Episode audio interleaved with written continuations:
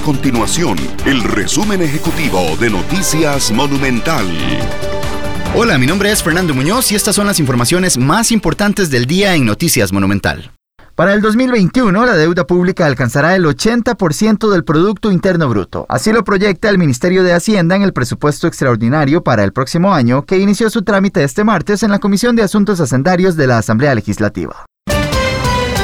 Además, las zonas bajo alerta naranja tendrán una mayor apertura comercial a partir de este miércoles como parte de la estrategia Costa Rica trabaja y se cuida. Los establecimientos podrán operar de la misma forma que ya lo hacen aquellos ubicados en zonas con alerta amarilla. Es decir, podrán reabrir sus puertas los templos, gimnasios, cines y teatros, siempre y cuando mantengan el distanciamiento entre sus clientes y los aforos permitidos. Estas y otras informaciones las puede encontrar en nuestro sitio web www.monumental.co.cr. Nuestro compromiso es mantener a Costa Rica informada. Esto fue el resumen ejecutivo de Noticias Monumental.